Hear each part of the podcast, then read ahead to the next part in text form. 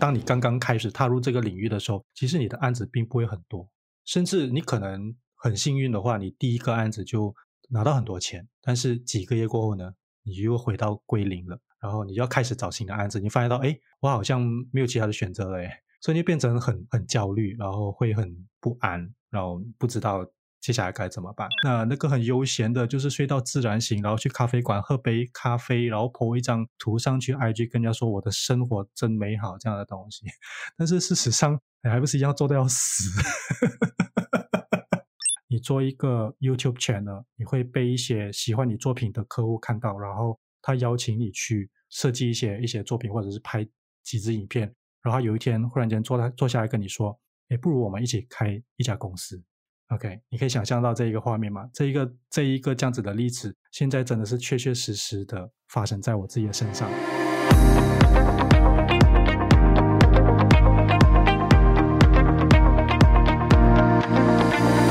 嗨，大家好，我是易贤，欢迎收听九零怎么了？这节目将和你分享自我成长、网络创业、个人品牌、斜杠生活的主题，来帮助还在生活中迷惘的你呢，来找到人生的方向。和你一起探索生活中不一样的可能性，那我们就开始喽。Hello，大家好，我是一贤，欢迎收听九零怎么了第十七集。你是不是也很向往自由工作者的自由呢？可以每天睡到自然醒，到喜欢的咖啡厅坐下来，闻着店里的咖啡香，在舒适的环境工作，顺手拍张照。然后发到 IG 上说：“这就是我想要的生活。”但事实真的是有这样美好吗？今天邀请到这位来宾，有着多年自由工作者的经验，所以我们就来一起揭发自由工作者背后真实的样貌。在刚进社会，想要成为自由工作者的你，当然有正确的期望，还有怎么准备好自己成为一名优秀的自由工作者呢？就让我们来欢迎今天的来宾。申杰。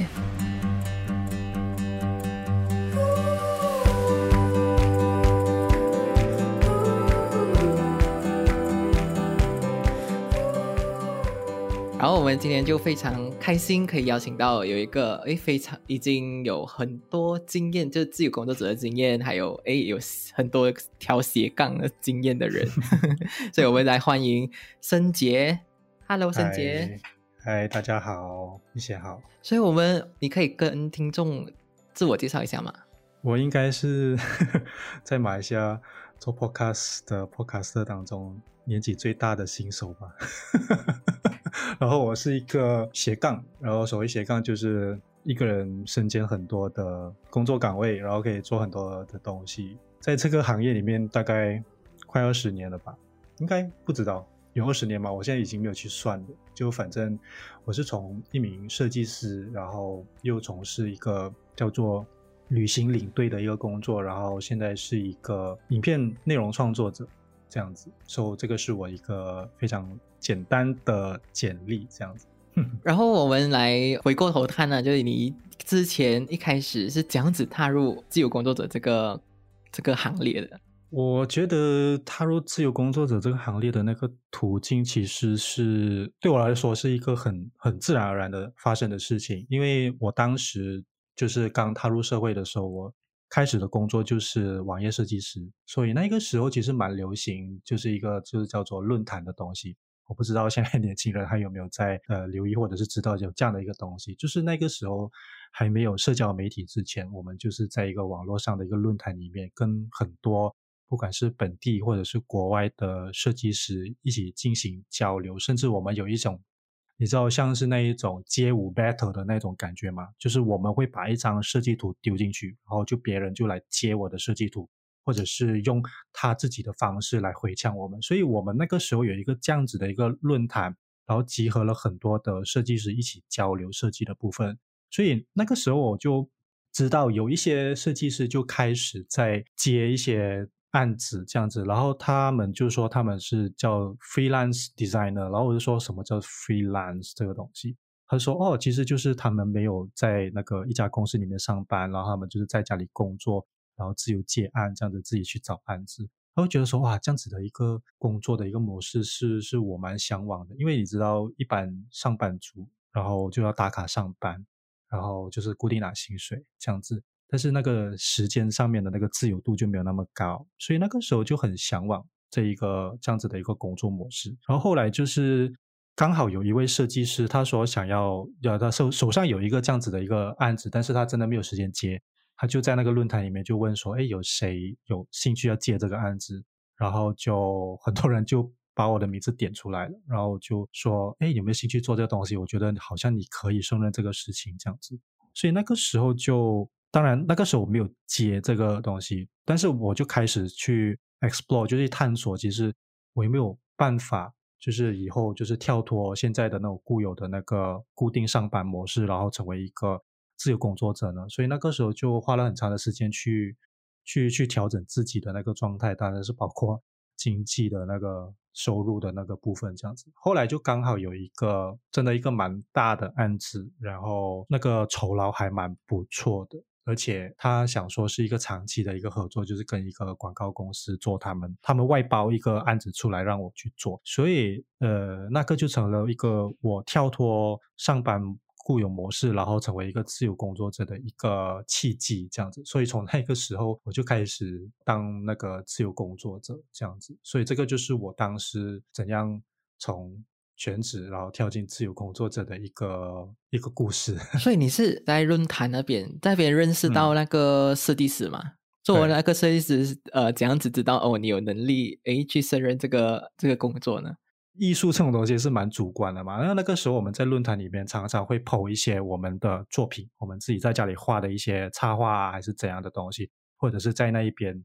呃，用各种方法来展现自己的才艺这样子，所以大家都看在眼里，他也觉得说哇，这个人有料，然后我就会一直在 follow 这一个人的作品。你知道那个时候没有 IG，没有 Facebook，没有什么的时候，我们就是看着那一个人的名字，因为在那个。你知道，如果你在那个论坛里面很活跃的话，他其实他旁边有一个叫那种 badge，就是那种徽章，就是说哦，你是一个活跃的用户，或者是你一个你是一个比较高级的玩家，还是怎样的。所以我们那个时候就会一直盯着这个所谓的玩家或者设计师，去每天去追看他啊，他又有什么新的作品上来。所以那个时候我其实蛮蛮活跃的，蛮积极的，因为对我来说，这个是一个很好的平台，去跟别的设计师学习也好，或者是展现自己都好。所以那个时候就就蛮活跃的，所以就变成大家都有留意到我的存在，所以就当他们有案子的时候，可能我都会被点名，或者是他们自然而然就会呃私底下讯息我说，哎，你有没有兴趣接这个案子？我觉得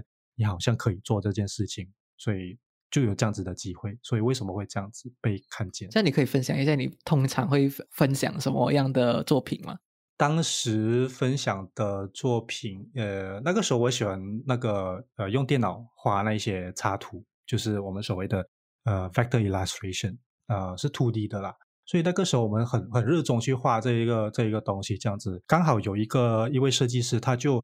呃，在那个有一天他在那个论坛里面就 PO 了一张图，那个插画，那个插画它其实是一面墙壁，你想象一下，它是一个很长的一个围墙。然后是空白的，然后他他就在下面说，请大家自由的在上面涂鸦。然后我们那个时候就上去玩，我们的玩法是这样子的，就是你把那个图下载下来，然后就在上面用你用你的电脑软件去画了一些东西之后，然后再重新铺上去，然后其他的那个设计师就会开始接龙，就下载画画铺上去，下载画画铺上去，所以那个墙壁就越来越多东西。所以那个是我们当时呃在玩的其中一个东西，我觉得这个是蛮酷的。然后后来当然也有很多，因为设计这个东西它是有一个跟时装一样，它是有一个设计的趋势或者是潮流。当年我们在玩什么东西，就看那个趋势在在是在怎么走，然后我们就玩什么样的东西。所以那个时候其实玩的东西真的是五花八门呢，能够做的东西，其实在那边就是边看别人怎么做，然后自己也先从呃模仿。然后再慢慢的学习，然后再慢慢的去创造自己的风格。所以那个时候很难说到底玩过什么东西，但这个绝对是我印象最深刻的一个东西。因为你可以从那一面墙上面，就慢慢的看到有很多不同的设计师的作品在上面，然后每一个人都有自己不同的风格，然后你可以从中去留意，诶，这个风格是不是你喜欢的？那个风格是不是你你有兴趣想要去学的？所以那个时候我们都是在玩这个东西。是那个时候蛮热闹的，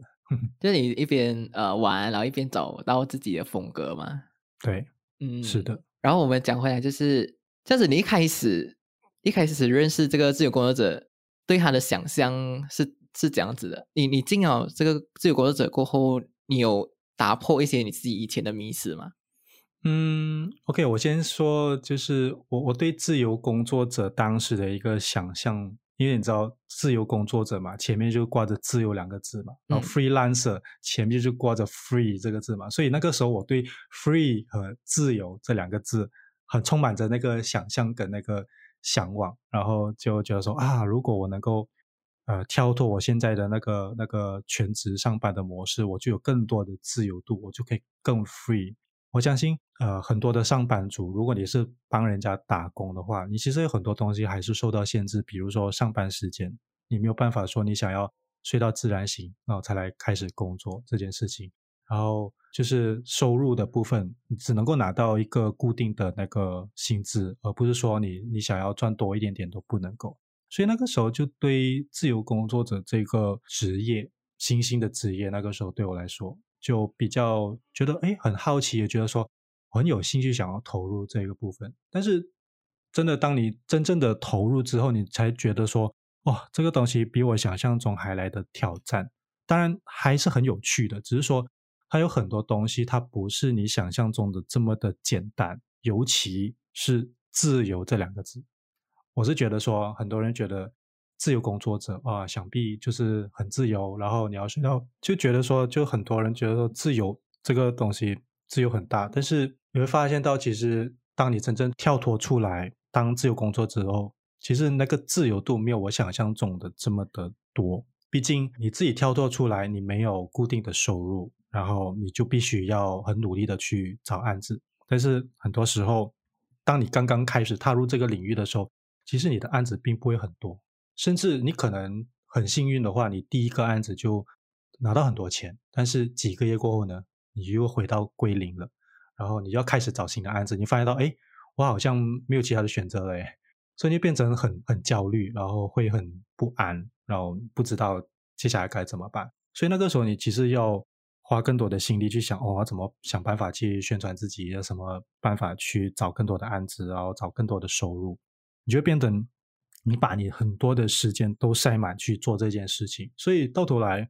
好像自由度也没有那么高。然后当然过后这些年，当你的 contact、你的客户联系越来越多的时候，你的案子越来越多，这个幸运的话，你案子越来越多的话，你其实你的时间除了呃睡醒、然后吃饭、然后洗澡之外的时间，你可能你的。时间都被这些工作塞满，有没有弹性的工作时间？当然弹性是会有，但是你真的忙起来的时候，你真的是非常的忙，然后可能真的是我年轻的时候会会熬夜这件事情。所以就你想象一下，那个自由在哪里？你反而是被困在那个电脑桌前面，然后从早到晚都在埋头苦干，甚至有时候你你根本没有时间离开你的那个椅子。所以这个就是我。在成为自由工作者之后，发现到，哎，其实那个并不是我想象中的那么的自由，这样子。这个就是我我我我我觉得有跟我想想象中跟现实中的一个一个落差啦，这样子。不懂是不是呃，网络现在有一点一直宣传自由的这个东西太太太重吧，然后给人家一种幻觉，是讲说，哎，我可以很自由啊，然后可以赚很多钱，然后又可以。去到处旅游这样子，我我觉得这个 这个真的是，我觉得媒媒体现在，尤其是这些媒体，他们真的是要负上一个很很大的责任。当我们在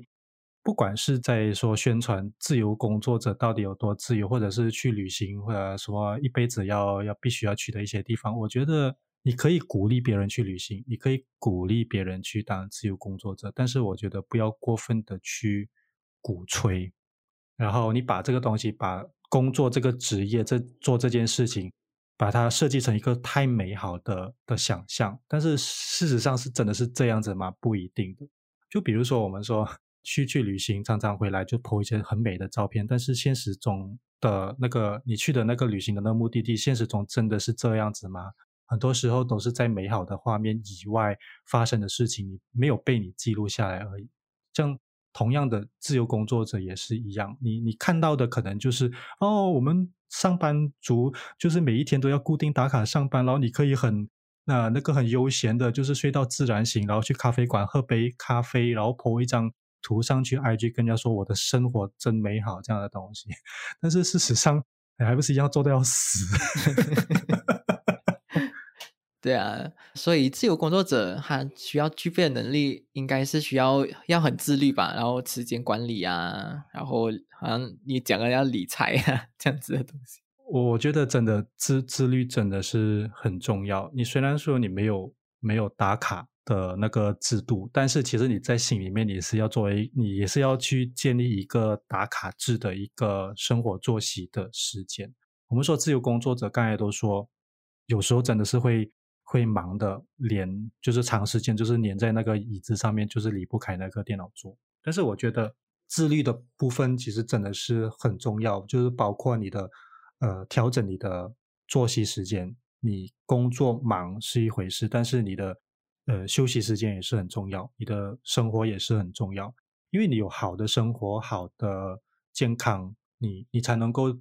继续的拼搏，去继续的去接更多有趣的案子回来做。但是如果你没有这个部分的那个自律的话，你弄坏了你自己的身体，其实你什么东西都做不到。所以自律是在我跳脱上班模式，成为自由工作者之后第一个功课，就是你真的是要把你自己呃弄得好好的，过得好好的，然后你才有那个余力去坐下来去思考创意的部分也好，见客户也好。这样你才能够累积更多好的作品出来，然后这个都是自律带来的一些好处。这样子，当然你刚才说的另外一个就是理财的部分，我我觉得这个部分我跟可能要跟你学习一下，我还要去看你的 blog 去去去学一下怎么去去理财这部分。我觉得很多自由工作者在理财的部分都不见得做的那么好，因为比如说我是一个设计师，我怎么可能会去懂理财的部分呢？你知道，我是一个理科班，我怎么可能去懂一些？一些 account 的那个东西，所以我到现在还是在学习怎么去做这些东西。你知道，我看到那些数字，我就有点乱，尤其是要做报账啊，要怎么的时候，我觉得哦天哪，为什么我是明明是一个设计师、摄影师，为什么要去学这个东西？但是这个东西都是我们必须要学的东西，因为自由工作者就好像一人公司，一个人包山包海，什么东西都要做。后来才发现到啊，原来我也连这些报账啊，连这一些东西都要做，哎。好烦哦，对呀，真的。然后你可以分享一下一些 tips 吗？就是一开始要怎样子自律的这个东西。我觉得一开始要怎样自律啊？我觉得真的是，当你是一个人的时候，嗯，你真的是要去不断的提醒自己说，好了，应该要。呃，睡觉的时间就记得要睡觉，然后早点醒来。我觉得这种早睡早起的习惯，要养成一些习惯这样子，然后把一些不好的习惯剔除掉。比如说，呃，skip 掉吃早餐这件事情，我觉得这个对我来说是我在当自由工作者之后一直在坚持的事情，就是怎样都要吃个 早餐，然后才。开始你一天的工作，然后你必须要去好好的去分配你的作息的时间，这个我我觉得很重要，因为一天下来，你可能是早上比较能够集中精神去去做一些东西的话，那你就把那个重要的事情就放在早上做，然后下午就做其他的事情，这样子，我觉得这个东西需要好好的去规划的。然后，对啊，其实。真的就是这样子，没有太多的那个属于我个人的 top secret 的部分。它真的是一个，我们说，不管你今天是自由工作者还是上班族都好，你必须要做到 work life balance 这件事情。虽然讲是很容易啊，你知道，我们上网很多人就说我们一定要做到那个作息平衡这样子，但是有真的有多少人做到吗？我觉得真的是要坚持啊。我觉得，如果你没有那个坚持的话，就算你今天想要说跳脱出来，想要当一个自由工作者，我相信你也可能做不久，然后你就是又乖乖的回去上班这样子。所以我觉得这个部分可能真的是要坚持。当然，如果你身边有一个人，比如说就是有一个家庭或者一个家人，他能够鼓励你的话，就是每每天都积极的，就是在背后支持你去做那件事情，或者是去鞭策你的话，所以我觉得这些都对你有帮助吧。我觉得。就是你知道有一个一个人的时候，你真的是想要几时吃几时睡都可以，就是变成有时候没有太多的自律。但是你身边如果有这么的一个人可以时时无时无刻的去鞭策你的话，我觉得这个也对呃自由工作者来讲也有帮助了。哦，这样子也不错啊。可是一个人的话，一个人的话真是蛮难调整的吧？就是要慢慢来吧。我觉得可能就 set set 一个，比如说一个 calendar maybe 做一个 calendar 时间表。虽然我没有在 practice 这个东西，但是嗯，可能你可以设计一个可以怎样提醒你的一个方法，做一个 calendar 也好，做一个 reminder 也好，甚至是你把你的生活的一天的那个作息切割成不同的那个区块，然后。去去鞭策你说哦，今天我一定要做到这一件事情，这件事情，这件事情这样子。我觉得这个就是想办法去找一些能够提醒自己的。我我觉得人有时候真的是需要被提醒去做这件事情，他才会去做。我相信很不是很多人都是那么的主动积极或者是自主的去去做一件事情，所以我觉得可以用各种方式。然后或者是做一些事情，让自己的身体有一个所所谓叫做身体记忆，这样子你就知道你每天习惯就是这个时间醒来，你这个时间吃早餐，这个时间你会做运动。如果你有一天忽然间这个整个作息被打乱的话，你会浑身不自在。我觉得这些东西都是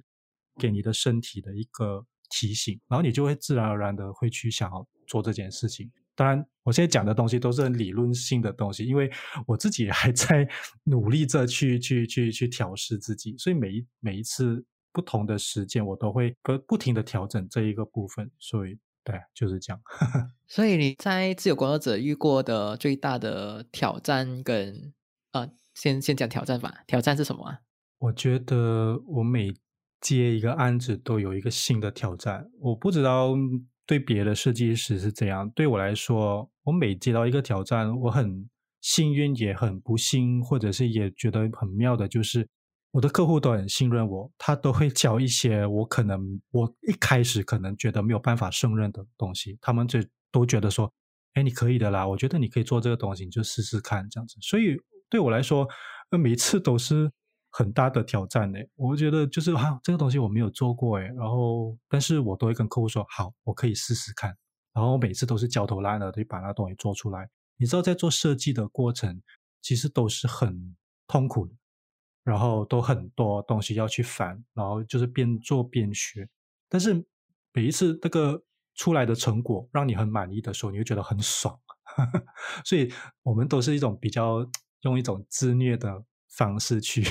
进行创作，其实这个东西对我来说是一个很正常的一个过程。所以你说有遇到什么挑战吗？我觉得每一天都是一个挑战，尤其是创意这件事情。我们设计师嘛，一定是常常想说我们要有一些原创的东西出来，要有一些 original 的 ideas 出来。但是如果你到头来你的设计都是东抄西抄的话，你其实会没有太大的那个满足感跟成就感。所以有很多时候这些挑战，不管是呃，客户给你的，甚至有很多时候是自己给自己的，所以就会每天都去花一点时间去思考，我还可以做什么，我想要做些什么。所以那些挑战几乎每一天都有，没有分说大或小、难或简单，反正太简单的东西我们也不会做。有挑战的东西才会变得很有趣。嗯，OK，是有一点有点自虐的成分在里面。我我觉得可以用自虐啦，因为我觉得这样子才比较爽，就好像跟运动一样嘛。很多人说，哎，运动很累耶，但是你没有运动，你怎么可能会有健康的身体呢？运动肯定是累的。你游泳游了几圈之后，怎么可能不累？你跑步跑了跑了几十公里，然后流了满身汗，然后你的肌肉酸痛，你怎么可能不累呢？我觉得这些东西。也是自虐吧，对啊，我觉得，我觉得就是一直突破，一直突破，才才才能讲爽嘛，才够爽。对啊，就是那个，就是我们就是追求那个爽啊，你知道吗？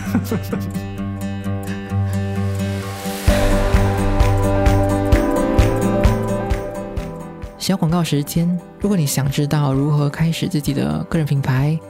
，Podcast 或者是部落格的话，现在我会推出一对一的咨询来解答你的问题。名额跟时间都有限，如果你对这个一对一咨询有兴趣的话，可以在资讯栏里面找到预约的链接。那么我们到时见喽。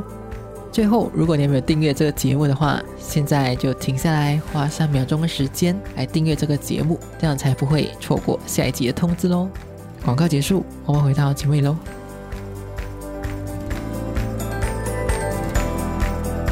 OK，这样子第二个就是你觉得最幸运的东西是什么呢？怎么说的幸运呢？就是做自由工作者啊，然后诶有遇遇到过什么诶比较幸运的事情啊，或者是你是说在我的职业生涯里面遇过什么幸运的事吗？嗯我觉得其实我我应该这么说啦。我现在如果回顾我过去差不多快二十年的职业生涯，我觉得整个过程真的是可可以用幸运吗？我觉得也是机缘巧合，然后去做这件事情。当然，现在回头来想，其实我蛮幸运的，就是我能够做这么多的东西，然后呃累积这么多的一些 skill 去去做我想要做的事情。当然，这些东西都是一部分，当然是机会是别人给的，但是机会摆在面前，如果刚好有没有那个能力去去把握，或者是有那个信心去把握这一个机会去做这件事情，我觉得这些东西都是切割不了的。所以我觉得我几乎每一每一段的那个工作经验，我都觉得蛮幸运的。你想象一下，我从大学毕业出来，我是一个呃电脑科学系，就是 computer science 的一个学生，我竟然有机会去当一个网页设计师。然后我明明就是一个网页设计师，但是机缘巧合，我的公司接下来的一个公司刚好又是一个 video production house，那我又有机会去接触这个影片创作的东西。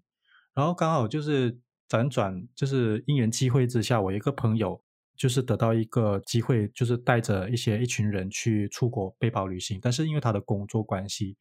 没有办法去胜任这个工作，他就问我要不要做，然后我就是那种执椅摊，就是接别人的那个活来做，然后这么一做就做了十年，然后又开拓我的视野，去看了很多不同的东西，见不同的人。所以你现在回想，这整个东西其实真的是都是蛮幸运的。我没有办法去说到底哪一件是比较幸运，但是我整个职业生涯都是蛮幸运的。我能够做的东西。可能是别人没有办法想象中，哎，为什么你能够做到这件事情？为什么你能够累积这么多的不同的工作经验？其实这些都是一环接着一环，然后刚好就是有机会，然后刚好就是机会降临到我身上，然后我又可以做，就 所以就就就掌握了，就去做了，就这样了。对啊，这机会摆在你面前，刚好摆在你面前，你就。赶紧的抓住的，是我我必须要说的，就是说，嗯，每一个人都有机会去做任何事情。以我例子来说，有时候往往会有十个机会摆在你面前，你只能 grab 到一个，其余的九个是你根本没有把握去做，你放弃。所以我常常会遇到这些事情。刚才我说的那一些工作经验，可能就是我十个当中。刚好有机会牢牢的抓紧的其中一个，我其实这个整个职业生涯里面，其实我放弃过很多的机会，因为真的没有办法去所有东西都 grab，就是牢牢的抓紧，因为手只有一对嘛，你不可能用脚去抓，对啊。现在如果那些想要开始成为自由工作者的人，你会给他们的三个建议是什么呢？我觉得第一件事情肯定是要。充实自己，然后去想办法去自我增值，不要以为说哦，你现在有一个一个很不错的 skill，然后别人认可你的这一个能力，然后你就过着一个很安逸的职业生涯，然后去坐享其成你现在有得到的一切。因为你知道这个社会是其实是在一直在变迁的，所以很多时候你的价值是会慢慢的贬值的，你分分钟很有可能会被取代的。所以这一这一个部分，我觉得，如果我能够回到年回到年轻的时候，重新再来的时候，我还是会觉得说，充实自己是一个自由工作者最重要的第一件事情。我觉得不管任何时候，就算我到现在，我每无时无刻都在想办法学新的东西，因为这些东西它会慢慢变成了你的一个新的武器。你你从你你永远都不知道你学了这些东西以后对你有什么帮助，但是你 from time to time 时间随着时间的那个推进，你会知道，哎，其实你学的这些东西其实是对你以后会有帮助的。只是说你当下要学这个东西，你是直觉性的去选择说，哦，我要学这个东西。但其实你心里面是知道，你其实你学这个东西以后可以对你有什么帮助。所以这个是我给自由工作者尤其是年轻刚踏入社会的自由工作者的一个第一个很重要的一个建议。那另外一个就是我曾经有在我自己的 podcast 里面分享过，就是嗯，尝试跳脱你的舒适圈，不要过得太安逸，因为你跳脱你的舒适圈，你才能够发现到其实天外有天，有很多东西是你不知道的事情，而且是比你现在做的事情是更有趣的。为什么你不要尝试去跳脱你的呃舒适圈去尝试这些东西呢？当然，我们刚才都说，就是一个人只有一双手。你在跳脱这个舒适圈去尝试新的东西的时候，可能意味着你必须要放下你擅长的东西。我觉得放下擅长的事情去接受一个新的挑战，我觉得也需要一点的勇气，真的是需要一点 guts 去做做这个事情。但是我觉得年轻嘛，我觉得不要放弃去。尝试新的东西，这个是我给呃自由工作者的另外一个建议。那最后一个我想到的就是说，嗯，当我们去充实自己，然后跳脱舒适圈去做一些不擅长的东西的时候，其实我们也是在努力的去创造机会。我常常就是跟我身边的一些朋友说，我们一定要努力的去创造机会，然后你你未来才会有可能去做一些尝试，做到一些不一样的。的东西这样子，然后有时候当你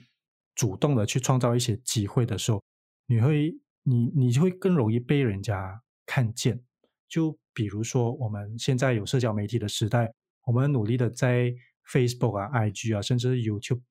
展现自己，或者是展现自己的作品，然后让我们的自己的作品被人家看见。其实这些都是在努力的制造机会的一种途径。不要把这些平台就是白白的浪费去做一些嗯没有意义的一个一个分享。我觉得可以趁这一个这个社交媒体很蓬勃发展的这个时代，其实这个时候是我们很大的机会去努力创造机会的一个一个时代。它比起我们当年就是做那个设计论坛里面一群设计师在里面自己玩自己嗨 的那一种，其实现在的机会会更大。你永远不知道。你做一个 YouTube channel，你会被一些喜欢你作品的客户看到，然后他邀请你去做一些设计一些一些作品，或者是拍几支影片，然后有一天忽然间坐他坐下来跟你说：“哎，不如我们一起开一家公司。”OK，你可以想象到这一个画面吗？这一个这一个这样子的例子，现在真的是确确实实的发生在我自己的身上，所以我觉得努力创造机会也是我给。现在的自由工作者一个最后的一个建议，我我相信还有很多的建议啦，都觉得说先把这三个事情做好吧。我觉得在社群现在社群媒体这样这样蓬勃的这个时代，做个人品牌这个东西，感感觉好像蛮重要的，就给人家看见呐，也是在寻找自己的一个管道吧。我觉得，对啊，对啊，我我觉得我觉得有有一个人他给我一个。很大的启发，为什么我们要去创造品牌，甚至是创造个人品牌的这件事情？我觉我相信大家应该对对这一个人没有任何的 objection，就是 Steve Jobs。你想象一下，我们以前说设计一个网站或者设计一个产品出来，我们要很努力的去花时间去去做一个那个企划，说哎怎么去推广产品 A，然后当这个产品 A 的宣传期结束之后停下来，产品 B 出现了。然后我们又要重新从零开始去去去构思，说我如何去推广这个产品 B，其实是蛮吃力的。后来 Steve Jobs，你知道他每一年在苹果产品发布会的时候，只要他一站出来，他展现他的个人魅力，通过他的嘴巴，通过他的大脑去向公众展示新产品的时候，你知道他的那个个人魅力，你会。你真的会把他当神神那么的去去去去去去崇拜，然后以后他不管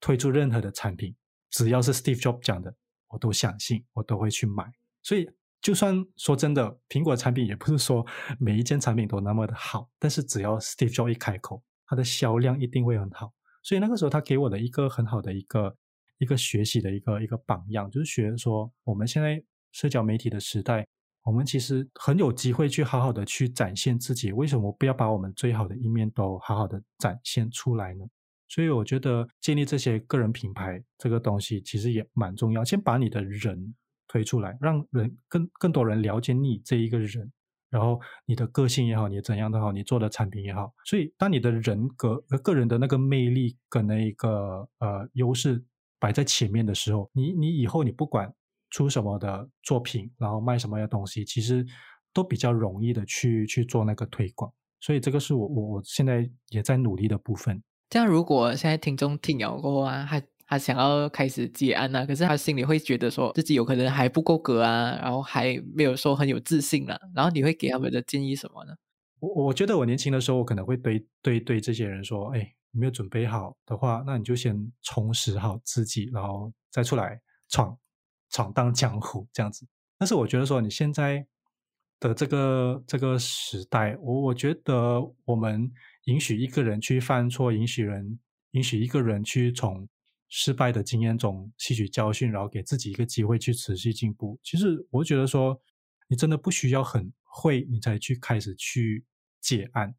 你不需要真的是准备好一百八千，你才能够开始踏出这一步这样子。因为我们真的永远不知道几时 才是一百八千的准备好，你知道吗？因为。当我们一直在思考说“哦，我还没有准备好，没有准备好，没有准备好”，其实很多时候你说这句话的时候，是因为你自己的自信心不足，你你没有一个底气。所以，我我刚才就是说，呃，年轻的时候我会跟他们说，就是好好的去充实自己。所以，我觉得这个东西其实也很重要。虽然你说好好的充实自己，但是你不是说你是真的是要做到你是这一方面的专家达人或者是工匠的时候，你才踏出那一步。我觉得那个时候就有点太迟了。所以，我觉得说不妨。给你自己一个机会试试看。当别人就说：“哎，你可以的，你可以试试看啊，然后你可以去做做看啊，没有关系啊，那就去试试看啊。”我觉得不要放弃那些那些机会。当然，你也是要衡量你自己到底有多少的斤两啦。如果你真的是完全不会的话，你就不要跟别人说 “OK 啊，我没有问题啊”。结果然后你就把你人家的 案子搞砸。我觉得，如果你愿意去接受这些失败的话，我觉得这个也是可以增加你的。自信心，我觉得累积失败的经验其实也是一个增加自信心的一个方式，因为你知道你哪里做错了，哪里做不好了，你可以呃不断的去改进。然后，如果你真的是顺利完成一个任务的话，其实你就有满满的那个成就感，然后你就会不知不觉，哎，忽然间又跨前一大步了。如果你真的是没有试过这件事情，你不敢出来做，你永远不知道你会成功还是失败。然后，如果你刚才有讲到，呃，就别人有可能跟你讲，哦，你 OK 的啊，你可以去试试看啊。然后，如果是反反方向呢，反方向走的话，如果人家觉得，呃呃，你应该还不够吧？然后你是说，你是说别人如果怀疑我的话吗？嗯嗯，OK，如果是现在的我的话。现在的我哈，嗯，我我说一个例子就好了，就是有时候我们跟公司的伙伴呃开会，我可能提了一些案子出来，提了一些想法出来。其实很多时候你提出来的案子一定会被很多人否决的，或者是你跟一些别人说，哎，我我觉得这样的东西可行，然后我想要啊接集一些人来做一些事情。很多时候我我觉得这个主流社会，它通常都是你会听到更多的是呃否决的声音。多于支持的声音，嗯，然后当如果我常常就是的的东西都会被否决的时候，我的个性就是好，你你不相信我了，对不对？我就自己做看看，做出一个成成绩给你看看，然后证明我的东西是对的。对啊，就是我我就是有一个这样子的一个一个个性，因为做了这么多年，我我相信我的直觉，嗯，我不敢说一百八千正确，但是。我可以 sense 到，我可以感觉到，其实这个这个整个时代的那个那个变迁，然后这个时候，这些人这些我们的受众群可能需要一些什么样的东西，所以我才会冒出这一个想法。因为毕竟我过去的这些工作的经验，让我真的是开拓我的视野，然后看了很多东西，所以我的。我的想法可能真的是跟一些在一直在舒适圈或者同文层里面工作的人有点不太一样，所以我看的东西可能会很多，但是他们不一定有办法去想象。所以当我的一些 idea 丢进去，然后被否决的时候，我心里面就有一个另外一个声音，就是说没有关系，你否决我的 idea 没有关系，我就自己做做看。我做了成绩好了之后，如果你觉得我的 idea OK，你看到一些东西出来了，那你就去用用看呐，没有关系这样子。所以，我我都是会这样子去。鼓励我自己，我觉得被否决 OK 啊，没有关系，只是证明你的 眼光还没有这么的远而已。然后当你真的看到的时候，我其实已经做出一些成绩出来了。这个就是我不断的在被否决的时候，一直不断的鼓励自己的一个方法。所以就面面对这种被否决的时候，就是会想要更加证明自己啊。嗯，我我觉得那个底气要很足啦。我觉得这些底气就是我刚才一直在分享的一些东西。你你必须要准备好你自己，你才有这个底气去面对这一些呃否定的声音。然后来到今天这个问题，嗯，就是如果你可以跟曾经迷惘的自己讲一句话的话，你会跟他说什么？加油好吗？我我我真的觉得说真的是加油啊，不断的去尝试吧。我觉得 keep on trying 就是这样子，因为你没有试过，你真的不知道是成功还是失败，因为你没有试过，然后不要等到老来的时候才后悔。哎呀，为什么我当年没有做这个东西？这样子，我觉得不断的去尝试吧，去允许自己去接受任何的结果。这样，如果听众要呃找你的话，可以去哪里找你呢？他可以进去来找我啊。当然，这是第一个，现在就是先去听我的 podcast 啦。我的我的 podcast 是那个大叔的斜杠人生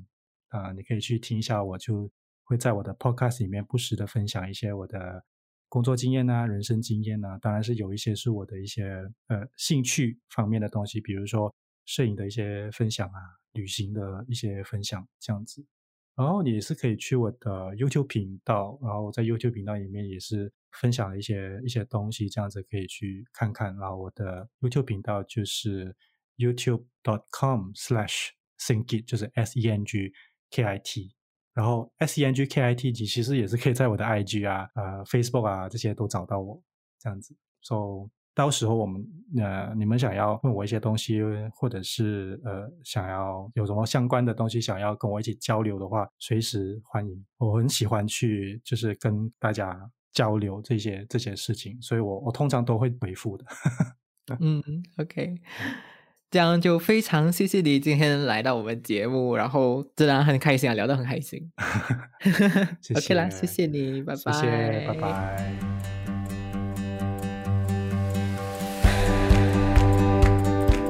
今天的重点整理：一、什么是自由工作者？自由工作者英文也叫做 freelancer，就是靠自己接案过生活的收获族，也可以算是艺人公司。这类工作者就是指没有特定的工作机构，就是有工作就接，非常的自由，不需要到公司打卡或者是上班，工作节奏完全取决于自己。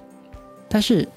很多人的想象只停留在自由而已。事实是，自由也需要付出相对的代价，也就是收入其实蛮不稳定的。一开始你可能很幸运的接到一个大案子，赚了很多钱，但是可能接下来好几个月就没案子了。原本以为只需要学会一项技能就可以打天下，殊不知还需要学会如何行销自己啊，自律和理财。二为什么自由工作者需要学会理财这件事情呢？你可能会说，我是设计师，为什么我还要需要学会理财？圣杰说，很多自由工作者一开始都没有意识到要理财这一件事，所以很常在赚了一笔之后，就很快的花完了户口里的钱，然后又找着急找下一个案子来接。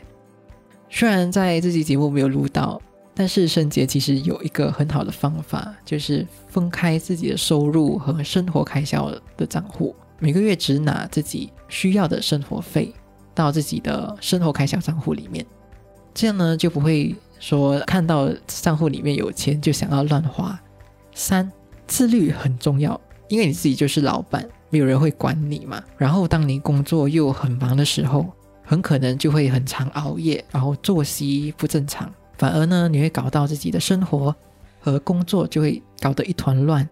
所以要不断的提醒自己养成好习惯，像是一定要吃早餐，分配好自己的作息时间，像是几点应该起床，几点应该睡觉，这样呢才能有效率的完成工作和好好的生活。四，给想要成为自由工作者的三个建议：第一个建议，充实自己，不要因为自己现在有一些技能就觉得。自足或者自满，其实现在的时代改变的很快，你现在所拥有的技能，也许很快的在有一天就会被淘汰了，所以要不断的充实自己，然后增加自己手上可以拥有的新武器。第二个建议，尝试跳脱自己的舒适圈。天外有天，有一些更有趣的事情呢，就在你的舒适圈以外的地方。尝试放下自己目前擅长的事情，试试看从来没有尝试过的新挑战吧。那么你就有可能为自己创造了新的机会，开阔了新的领域。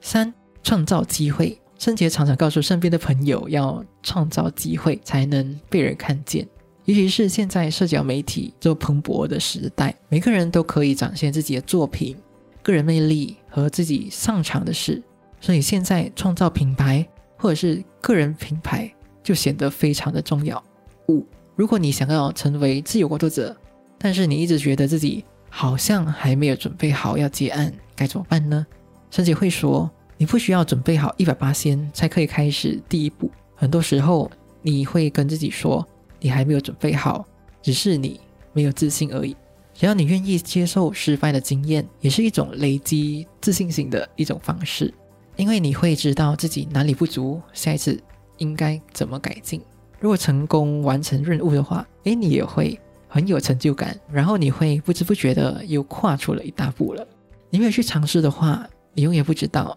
到底会成功还是失败。好啦，今天节目就到这里啦。如果你喜欢这一期节目的话，请你帮我到 iTunes Store，或者是你也可以回到这一集的原文，帮我打星评分，并且留言。让我知道你的想法。其实我每一集都会写文字稿，里面都会有那一集的重点内容，所以你也可以回到原文去看文字版本，或者你也可以截图这一集节目发到你的 IG Story 上面，tag 我和森杰，让我知道你有在收听。最后，想要跪求干爹赞助一下这个节目，你可以赞助我喝一杯咖啡，让我可以持续创作出好内容。所有连接都可以在资讯栏里找得到。最后这个呢，我知道你是非常忙碌的，也知道你可以利用这些时间去做别的事情，但是呢，你却来听了这一集节目，我真心非常非常的感谢你。最后呢，我也想要让你带走这句话：你有权利、有能力去过你热爱的生活。我们下期见，拜拜。